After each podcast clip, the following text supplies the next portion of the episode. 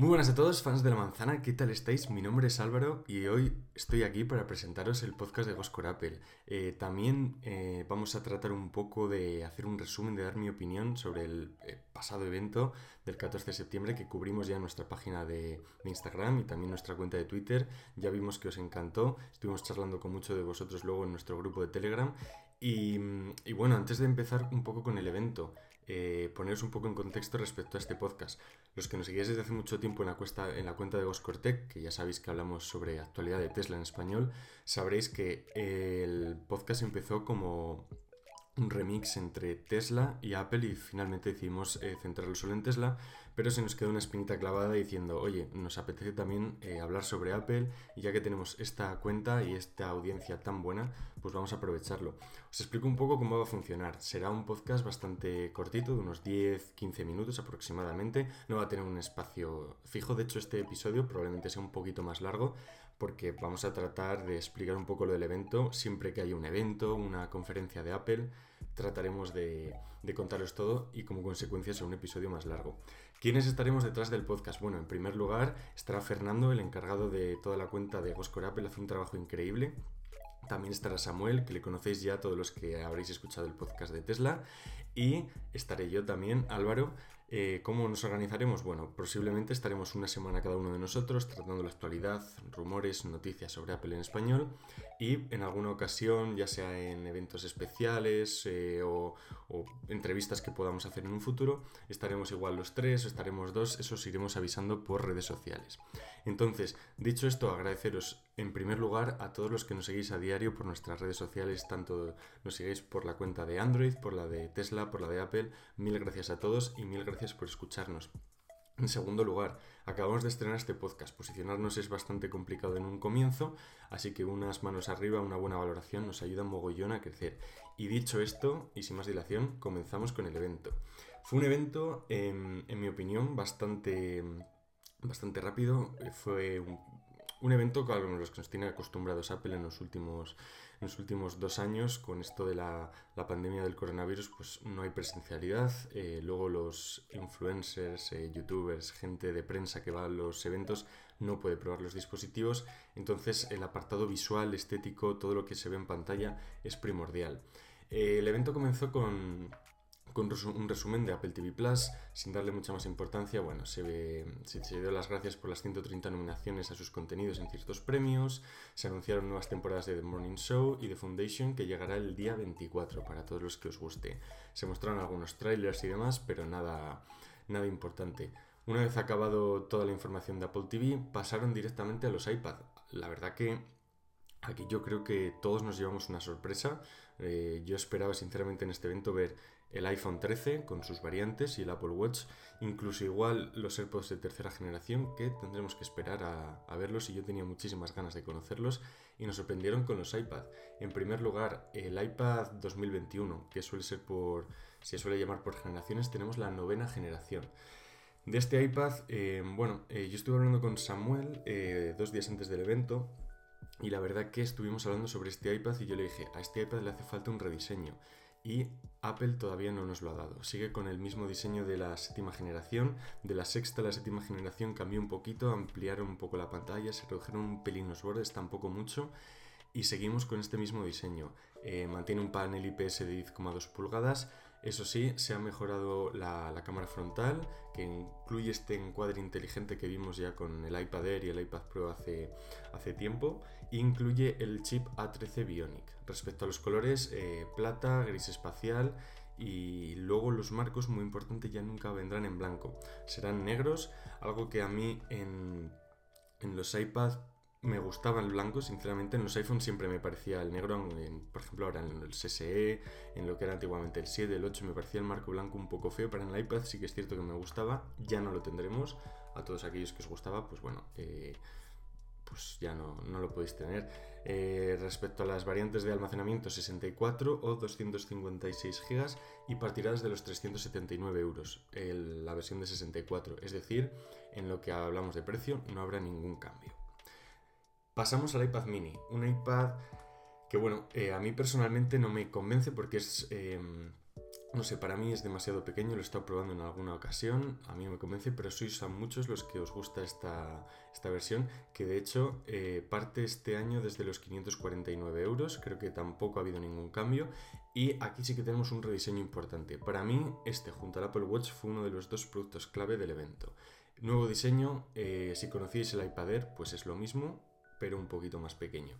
Eh, se incluye Touch ID en el botón de bloqueo y la pantalla será un panel retina IPS bastante bueno de 8,3 pulgadas.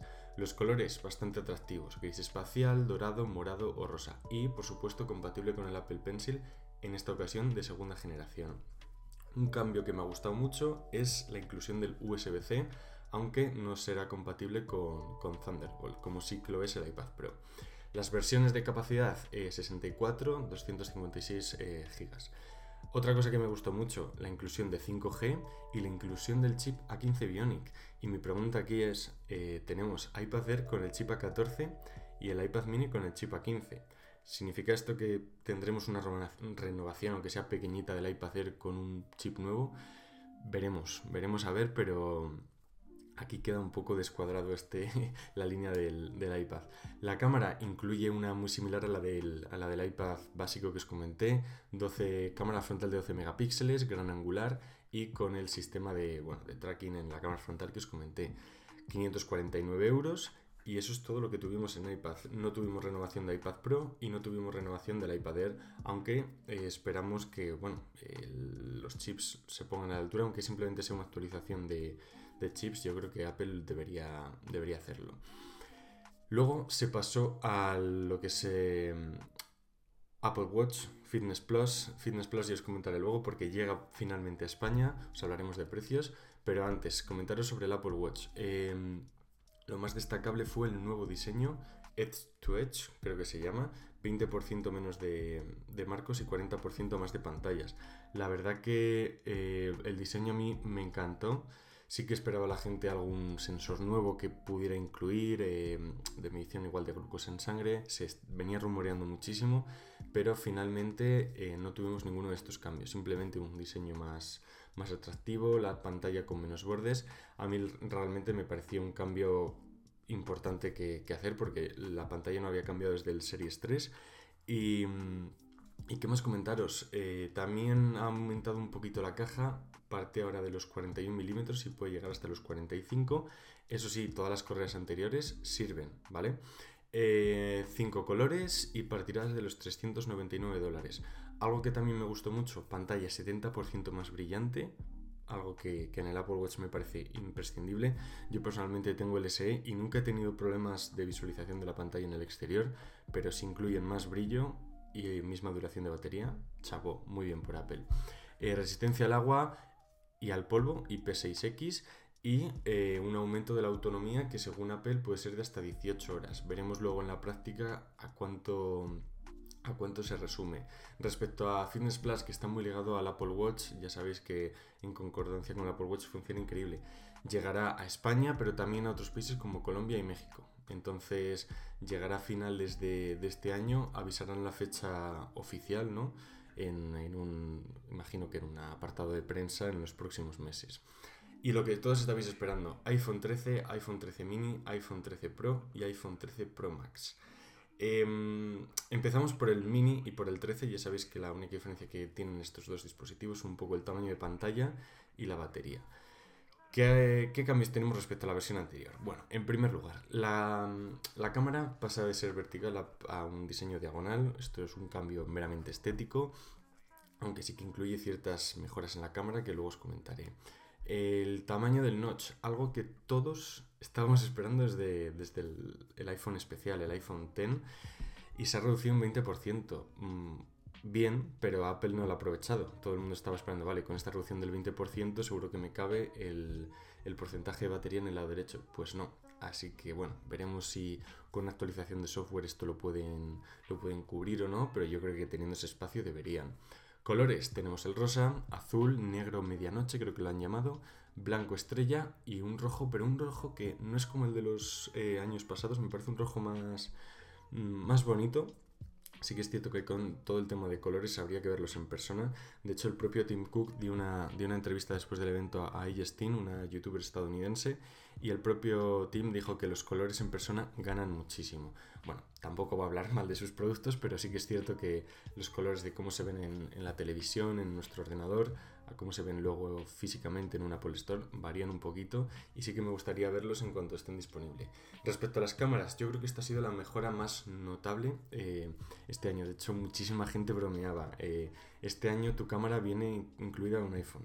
Eh, la cámara del iPhone, bueno, es espectacular.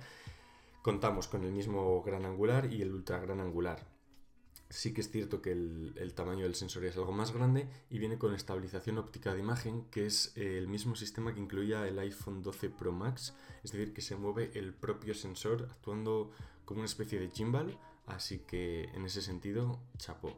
Luego también incluye una especie de modo cine, que es em, para todos aquellos que conocéis el modo retrato en foto, pues algo similar en formato vídeo. Eh, actualiza, creo que son 30 fotogramas cada segundo, este, este como blur que genera alrededor, o sea, es algo, algo impresionante. Respecto a los chips, bueno, eh, lo que esperábamos, a 15 Bionic, el mismo que incluye el iPad mini, capaz de hacer 15,8 millones de operaciones en un segundo. Bueno, aquí en, en lo que se resume es respecto a la versión anterior, que es como me gusta a mí compararlo, un 55% de mejora en el apartado gráfico, un 10% de mejora en el apartado single core y un 18% de, mejora en el apartado de multicore. Respecto a los precios, iPhone 13 mini partirá desde los 809 euros en la versión de 128 GB. Esto es algo muy importante. Ya no parten desde los 64, Apple ha matado esa, esa línea de almacenamiento y muy bien por ellos porque ya en 2021, partiendo de los 64, se quedaban bastante cortos partimos desde los 128 y sin variaciones en el precio respecto al año anterior. iPhone 13 es de los 909. Respecto a las reservas, hoy mismo que escuchéis este podcast, viernes 17 de septiembre, desde las 2 de la tarde podréis reservarlo. Y luego eh, la venta será desde el 24 de septiembre, es decir, que a partir del 24, si tenéis una Apple Store cerca de vuestra casa, pues podréis ir a verlos. Respecto a las versiones Pro y Pro Max, bueno, eh, mantenemos eh, todas las mejoras que incluyen los 13 y 13 mini, como la reducción del notch y demás, pero tenemos cuatro colores diferentes: eh, azul alpino, plata, oro y grafito. Plata, oro y grafito son bueno, los colores que normalmente ya se incluyen, y el azul alpino es como la edición de color especial. Ya sabéis que cada año pues tenemos un color que se cambia, ¿no? Eh, que nunca se suele repetir. Empezamos con en, el iPhone 11, creo que fue el Midnight Green. En el iPhone 12 tuvimos este azul más oscurito. Aquí tenemos un azul alpino que recuerda a California, según explicarlo en la presentación. No está mal, eh, como se suele decir, para gustos los colores. Y es un color que tengo muchísimas ganas de ver en persona porque en fotos no me acaba de convencer, pero sí que es cierto que, yo creo que puede, puede merecer la pena. Chip A15 Bionic, se mantiene lo mismo que en el, en el iPhone 13 y 13 mini y algo que veníamos esperando desde hace muchísimo tiempo y que solo se incluyen las versiones 13 Pro y 13 Pro Max. Eh, tasa de refresco variable, 120 Hz, me parece algo que deberían de haber tenido ya la, la, bueno, el iPhone 12 y yo creo que esto vendrá a los iPhone 14 en las versiones mini y normal, pero bueno, esto es simplemente una especulación mía, todavía ni siquiera hay rumores, ¿Cómo funciona esta tasa de refresco variable? Bueno, es muy sencillo. Em, la pantalla, si conocéis la del Apple Watch Promotion, eh, cuando se queda como apagada, la tasa de refresco se reduce a los 10 Hz. Esto es muy bueno para ahorrar batería. En vez de recargar la pantalla 60 veces por segundo, se recarga 10 veces. De esta manera conseguimos un ahorro de batería, pero luego en ciertas ocasiones que igual se requiere, hay mucha más velocidad en la pantalla, por ejemplo, estamos haciendo scroll en una página web, ahí se adapta y pasa a los 120 Hz. Aquí me parece muy importante eh, cómo Apple va a gestionar esta tasa de refresco. Si son capaces de gestionarla de una manera correcta, los ahorros de batería pueden ser muy buenos y de hecho, hablando de batería, eh, se consigue una, hora y media más de duración de batería en la versión 13 mini y en la versión 13 Pro y 2,5 horas respecto a sus versiones anteriores en la versión, en la versión 13 normal y en la versión 13 Pro Max. Eh, tengo también muchas ganas de ver estas comparativas que se suelen hacer en YouTube de mm, las comparaciones eh, respecto a la versión anterior, eh, ver cómo la batería realmente ha mejorado, ha dejado de mejorar. Respecto a precios, estos teléfonos 1159 el iPhone 13 Pro y 1259 el Pro Max. Eh, las fechas, lo mismo, 17 de septiembre, hoy mismo, si nos estáis escuchando, y 24 de septiembre para ya la, compra. El evento realmente no tuvo, no tuvo mucho más, eh, fue un evento en, mi opinión correcto, aunque sí que es cierto que esperaba algo más de los iPhone 13, aunque debemos darnos cuenta que ya la línea de... Mm, porque mucha gente en Twitter ve, no, hemos visto nada espectacular y, le pregunto a la gente, ¿qué, ¿qué, querías ver espectacular? Y se quedan un poco callados, al final eh, es un teléfono ya muy bueno y realmente meter mejoras que impresionen a los usuarios todos los años es muy complicado. Yo creo que ya el paso final sería eh, deshacerse del notch, eh, que no tuviera puertos, pero yo creo que esto es algo que no veremos dentro de dos o tres años, además sabiendo cómo es Apple, muy conservadora en este aspecto. Ya sabemos que prefieren hacerlo todo muy bien a la, primera, antes de, que, antes de iterar varias veces, ahí esto está mal, vamos a corregirlo. Entonces, bueno, está, está correcto. Eh, Apple Watch Series 7, en mi opinión, eh, la gente esperaba eh, sensores y demás. A mí, hombre, si los hubieran incluido estaría muy bien, pero a mí me parecía mucho más importante este rediseño. Me parece que le da un, no sé, un, un refresco al que al Apple Watch ya le hacía falta. me gusta que hayan mantenido los bordes redondeados. No creo que hubiera sido muy bonito, agradable al ojo que los bordes fueran como los del iPhone 12, que es lo que se rumoreaba, un poquito más planos. Y respecto a los demás productos, eh, iPad mini, muy bien, muy buen refresco. Me parece todavía un producto bastante caro para, lo que es. Eh, la diferencia con el iPad Air son 100 euros, yo apostaría ahí por el iPad Air. Y el iPad normal, que sí que me decepciona un poquito por el tema que, os he comentado del, del, rediseño. Yo creo que es un producto que ya le hace falta poco cambiar las líneas de diseño. Se ve un iPad que, que no ha cambiado en prácticamente en 10 generaciones. Entonces, bueno, ahí le hace falta un poquito de de, bueno, de, no, no, que me pongas el diseño del iPad Pro, pero igual unos marcos un poquito más pequeños, un diseño de los bordes un poco más planos, yo creo que le daría un refresco importante. Dicho esto, eh, nos vemos la próxima semana. Eh, comentaremos ya todas las noticias que hayan salido del mundo Apple. Eh, no sé si estará Samuel, si estará, si estará Fernando, os lo iremos comentando por redes sociales. Y lo que os comentamos antes, muchas gracias a todos los que nos seguís diariamente, nos apoyáis, nos dais me gustas y nos vemos la semana que viene. Un saludo y hasta la próxima.